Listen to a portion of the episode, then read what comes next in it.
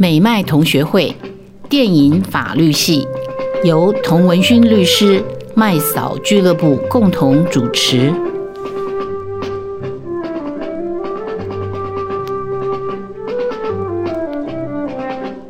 好，大家好，我是童文勋，我是麦嫂，我是卢卡。我们今天要来谈这个华城连续杀人事件。什么是华城呢？是当时的汉城。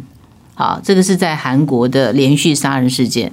那我们为什么要谈这个电影呢？这个电影给可以给我们什么样的启示？然后我觉得看完这个电影，我是觉得说，就是韩国警察办事不力嘛。那为什么我们现在要来谈这个电影？是因为这个电影啊，讲的是一个三十几年前的连续杀人事件，竟然到了去年，好才正式宣告破案。好，那正式宣告破案用什么东西来证明科学办案的证据来证明就是 DNA，可是 DNA 这个技术，其实，在台湾，我们当然还有几个悬案没有被破。可是这种连续杀人事件，如果不破案的话，这是我们殊难想象的。然后在这个案子里面，我们也看到，就是说明明不是凶手的，结果被冤狱关了二十几年，直到真正的凶手被找到，然后真正的凶手对这个冤被冤枉的这个被告只有一句。我很抱歉，这样就这样子，所以呃，从这个事情我们可以看到几个面向哈，所以我们觉得这个电影可以推荐给大家，不是看就是说那么阴沉的杀人的整个过程，而是去看整个社会的现象，然后从韩国的社会现象可以更进一步的来认识韩国。我们也从法律的角度来看一看这个东东西，这个事件里面到底出现了哪一些法律问题是没有被处理好的。好。那我们就先从这个呃事件的背景吧，来跟大家介绍一下。因为华城连续杀人事件不是所有的观众朋友都熟悉。那这个事件呢，基本上横跨了非常多年哈。那因为其实当年呢，那时候的韩国好像旧名还是汉城吧？对对。那那个汉城那个时候因为还在发展中，所以郊区都还是农田，就像现在我们录音的所在地内湖，那时候其实也都是一片农田。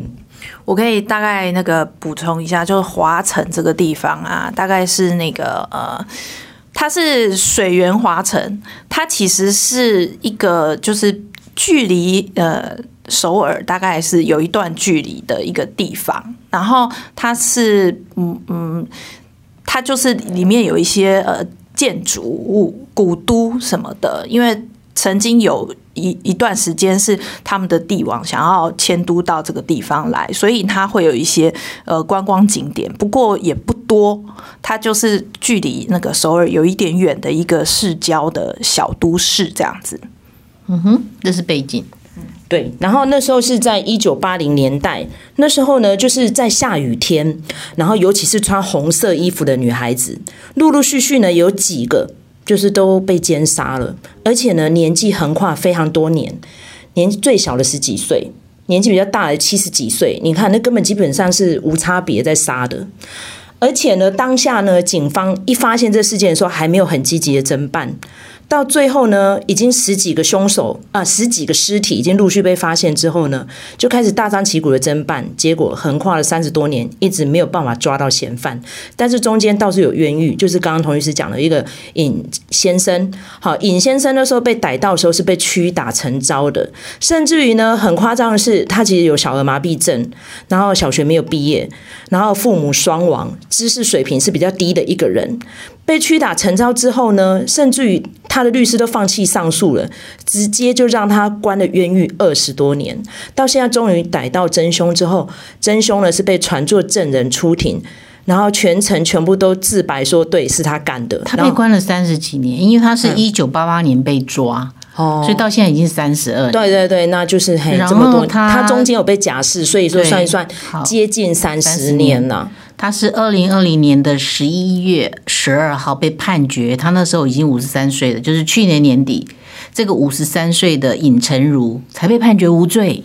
对，而且他最后是在再审的时候出来的，所以听说现在在进入国赔阶段啦。可是看了就蛮感慨的，说原来当下的侦办技术是这样子也就算了，然后竟然这个检调单位这么腐败，所以呃，在社会性批判上面非常有力道的，去年的奥斯卡金奖的大得主呃奉俊昊导演，就在这个当下呢，应该是在二零零零七啊零八年的电影，这个电影其实是有点久了，但是呢，他就用一个非常批判的角度拍了这部电影叫《杀人回忆》，所以呃，如果影视朋友们或者是我们节目的听众有听到这个片子去找，现在还蛮多串流平台可以看的，可以看到当年还蛮瘦还蛮帅的那个宋康昊。对不对？好，我们请卢卡讲一下这部电影的背景。啊，这部电影的背景其实它就是改编自这个华城连续杀人案的这个背景嘛。那当然，因为它电影在拍成的时候是还没有还没有破案的，对。那所以其实奉俊昊他那个呃。后来也有提到，因为我觉得还蛮巧合的，就是说这个呃真凶找到的时间大概跟那个奉俊昊扬名国际的时间差不多哈，就是你知道人的运气一旺，什么事情都可以达成，包括破案破获多年的悬案也一样哦。那这个呃导演他其实有讲，就是说呃他其实有设想到这一刻，就是说呃当真正的犯人看着这部电影的时候。然后，所以他其实呃，当然结局是一个开放式的结局，嗯、但是他他也有讲，就是说他有设想到呃，真正的犯人有可能看到这一幕，嗯、所以他有一些小设计这样子。那后来人家去问这个犯人的真正的犯人的时候，犯人也说他他有看过这部电影哦，但是他没有什么当下没有什么太大的感觉。那我觉得很很很奇妙的一点就是说。那个呃，就是《杀人回忆》里头，它其实有隐含的一个，他就是导演觉得的真凶在里面。那这个呃呃演演出的这个演员，其实也是算是他们呃，就是中生代的呃韩国演员里头一个非常重要的演员。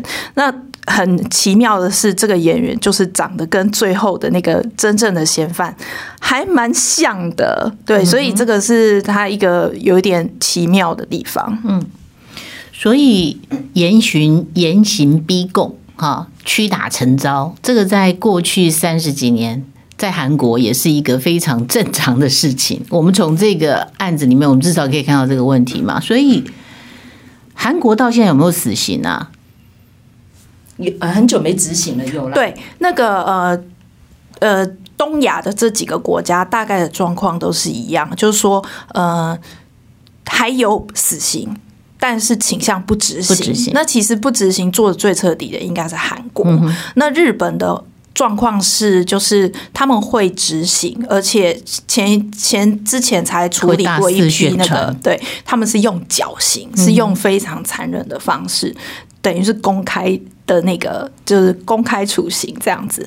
那台湾的状况是，呃，执政党民调低落的时候，就会杀一个，就会执行。好，那所以如果说今天，因为冤狱其实一直存在，好，科学办案，但是这几年是技术越来越好，可是科学办案也不见得一定不会被栽赃。你的指纹、你的 DNA 其实也很容易被被栽赃啊，容易取得嘛。那所以，应不应该废除死刑？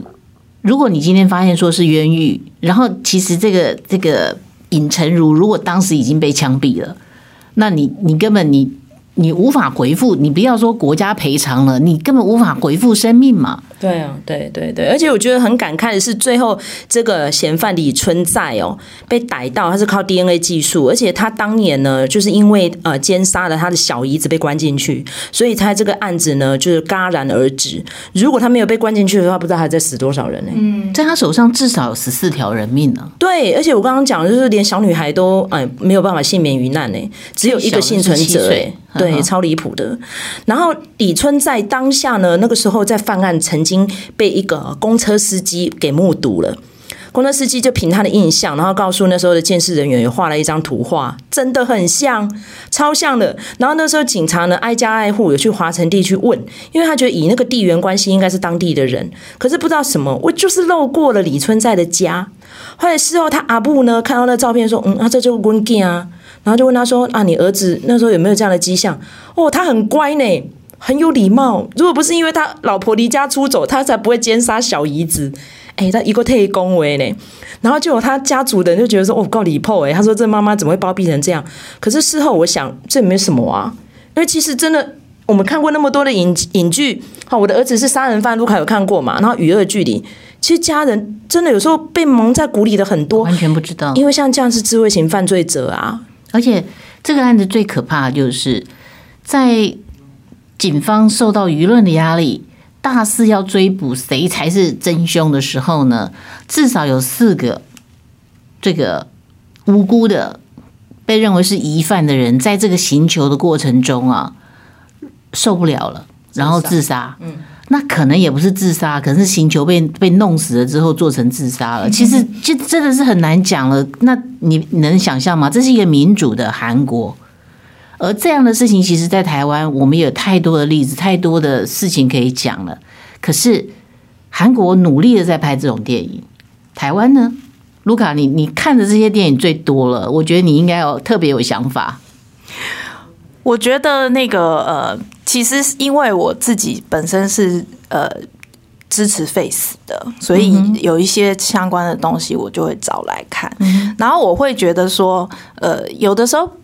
有的时候不是死刑的问题，有的时候是人很迫切的想要找到真相，找到答案。Okay. 然后当你想要有正义，对，就是当你想要，就是当你呃有这个想望的时候，哈，其实它就会变成警方办案的一个破案的压力。有的时候。这种侦查就是不清楚的，或者是说刑求逼供的这些事情，就是在这样子的破案压力之下造成的。那所以我觉得，就是与其废除废除死刑，倒不如说，我觉得可能呃，人民自己的观念要渐渐的改变。就像刚才这个呃麦嫂有提到，就是说呃。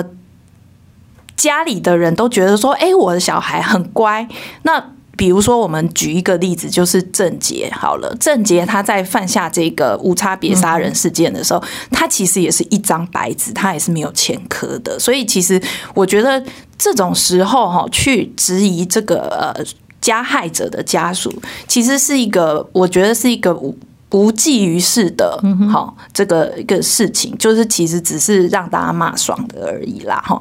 那所以我会觉得说，呃，其实还是在于，就是大家能不能就是很理性的去分析，说这个人好之所以会犯案，他的前因后果是什么？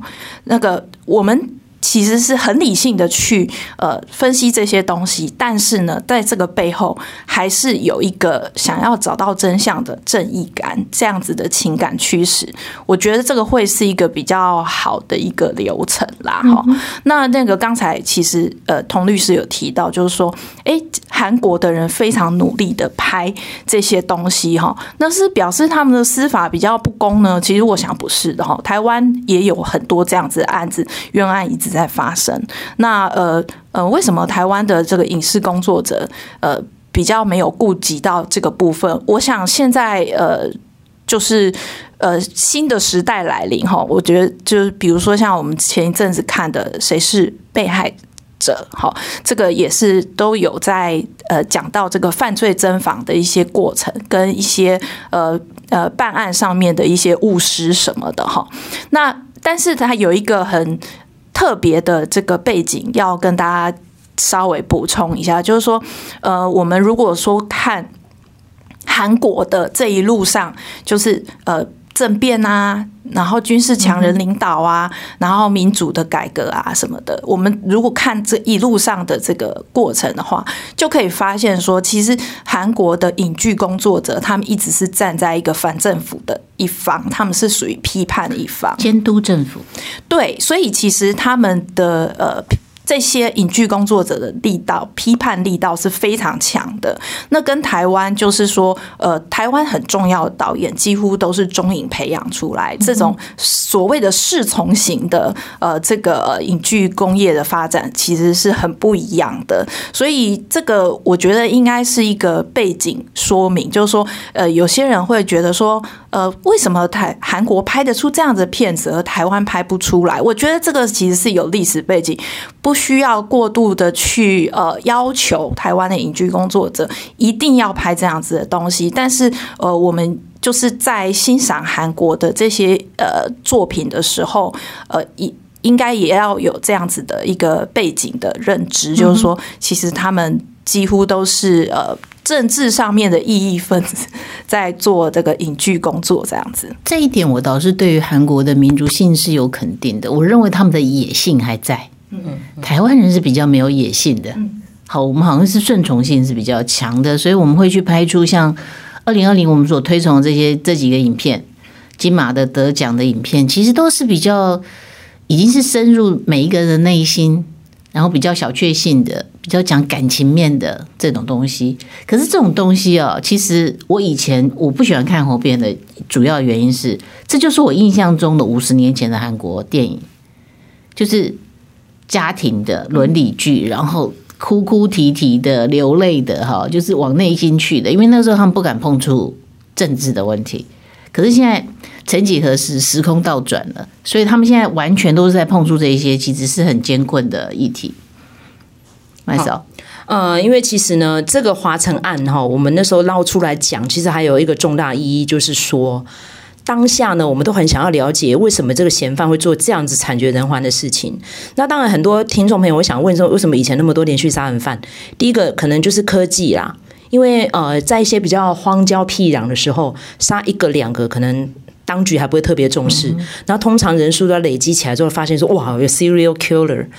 但是因为现在因为可能侦防技术，但是人与人之间也比较紧密的，这样的事情就比较少发生，顶多都是那种 passion killer，就是那种情绪一来突然杀了一个。你不觉得说现在破案很快吗？因为那个街道哪一个角落没有没有监视器，监视器，然后一下子大概半个小时就抓到了。对，所以我觉得针对于这么严重的暴力犯罪。要多一点科学证据，再加上要多一点人性的分析，为什么他会这样做？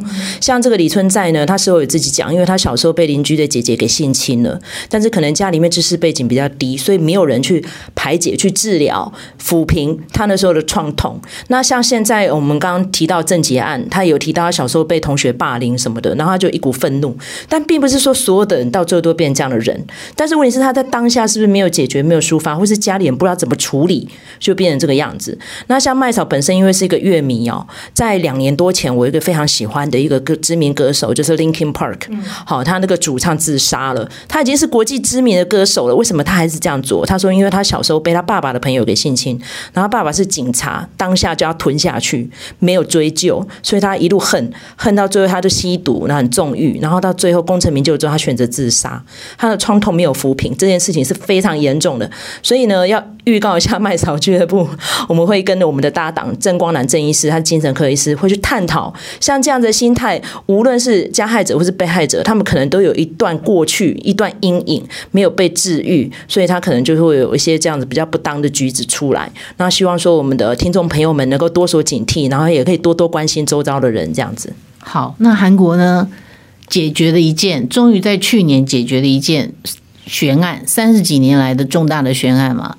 那其实麦嫂也帮我们整理了。其实韩国在历史上到目前为止还有悬案没有解决，好，它至少还有两大悬案吧？对，一个叫《原声追凶》哦，是零七年也被拍成电影的。很感谢这些导演，他认为这些故事呢不能被埋没哈，所以呢，这是在讲一个很知名的主播，一九九一年的时候，他的儿子呢被啊绑票。而且撕票了，然后很不幸到现在一直没有找到嫌犯。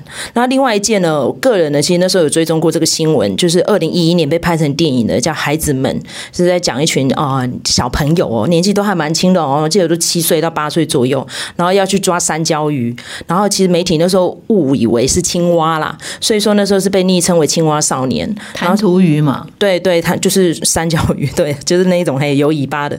然后结果最后呢啊，全部都不幸身亡，而且那五个小。男孩是死在一起的，所以也是惨绝人寰的。到现在也很多年了，也还没有破案。然后也很感谢这些导演把它拍成非常知名的电影。而且呢，这三位哈韩国最有名的影帝哦，陆陆续续都演了非常重要的角色哈。就是我们刚刚提到的宋康昊，然后还有那个哎，第二位是薛景求，好，这两位都是我们很喜欢的演员。然后还有一位呢叫崔敏植，他其实本身也演了非常多这种刑案改编的电影。所以韩国电影为什么会很引人入胜，让大家非常的瞩目，就是。第一，这些大导演会愿意关注这些社会的角落边缘人，然后甚至于很不幸的一些刑案。那再加上他们那个叙事技巧又非常的洒狗血啦，我每次看的都很血脉喷张。像我跟卢卡都有看了一部电影叫《追击者》，哦，那也是看到我真的全程 吓到不行，心脏都快要停止了。所以真的很推崇像这样子的韩国犯罪片这样。嗯，所以其实韩国片，我觉得。如果与其要去推崇这一些目前比较好像很红的这一些韩国的明星，然后好像我我我我刚才在录影录音之前跟两位有谈过，就是说我所认识的我的同温层里面，好像并没有人对韩国有什么的崇拜哈，但是我们也不应该去瞧不起韩国，因为其实韩国有我们三倍的人力。它土地土地比我们大，他们有他们的天然资源，这种情况是跟台湾是不一样的。然后，如果韩国没有赢过我们，他们 GDP 没有比我们强，这是不可想象的。他就是输了，因为他我们只有他三分之一的人口，我们其实应该要对我们自己可以成就的事情自豪。可是也没有必要来跟韩国去做不必要的比较啊，或者是仇恨他们。但是。你们看到的是另外一个现象，就是二十几岁的年轻人可能对于韩国有莫名其妙的崇拜，甚至喜欢说什么韩国能，台湾为什么不能？诶，其实也有一群人说，像那个新加坡能，台湾为什么不能啊？那新加坡人比我们比我们少啊，所以我不知道这个比较从哪里来的。这其实文化背景不一样啦，因为其实同样都是被日本殖民了，但是那时候台湾是被日本当做自己国。所以是非常用力的在栽培的，然后甚至于建设呢也非常基础很扎实。但韩国不是，韩国是被掠夺的，所以韩国人对日本的仇恨呢，跟被日本影响的程度没有像台湾那么深刻。因为到现在很多人来说，其实我们还有一点皇民的血统，所以真的我们批判性比较没有那么够。那再加上我们也没有那么嗯有自省能力啦，所以呢，韩国是一个很极端的社会。所以从这些电影跟影剧里面可以看到一些。枝微末节的事情，像我们之前节目有探讨过南山的部长们，那个批判性超够的耶。嗯，对啊，至少再怎么样，那个影响到现在都还有哎。然后我们讲了分秒必争也是哎，到现在那些人都还在，好不好？我觉得我就是看到韩国人的野性是存在的。对啊，一个国家应该要用动物来当国家的形塑，一一比如说大老鹰啊，或是熊啊，可是。台湾呢，竟然用韩籍哦，番薯，那哪有人用地瓜来形塑自己呢？对不对？这个这个国家没有野性是没有力量的啦。像韩国，我就觉得，就是韩国在这个当年的洛杉矶暴动的时候，韩国人多悍啊，拿着枪出来捍卫他们自己。那华人呢？不是啊，所以后来的这个。任何的城市的暴动，黑人锁定的目标是抢华人的超市啊，他不会再去动韩国人，因为他知道韩国人很悍，韩国人会拿枪啊。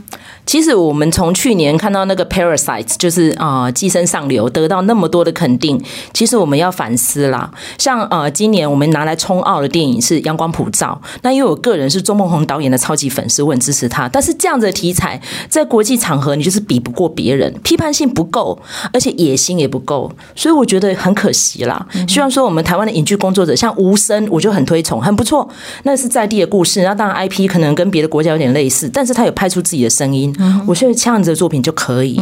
那像是呃这一阵的孤味又重新上了 Netflix 嘛，孤味有，但它也是比较在地化、比较 local 性的。但是你要去冲国际影展，你就是要有一点野心啊。好，大家继续加油。就是我们之前介绍过的那个大佛普拉斯啊，那就有那个那个感觉。对，但是就是资源不够，你知道吗？所以我就觉得说，你看像韩国是倾国之地，就是要去推广这个流行文化的。所以我希望说，我们可以听到这个节目的一些啊相关从业人员，多给我们一点资源，多给我们一点能量。尤其是台湾 Netflix 的收视户这么多，那现在 Netflix 很愿意栽培在地的一些 IP，我觉得这是个很棒的现象。大家继续努力哦。对啊，而且剧本是很难得的。对，真的。嗯，嗯，好。有没有什么最后的结语？没有的话，我们就下一集见喽！下一集见，拜拜，拜拜。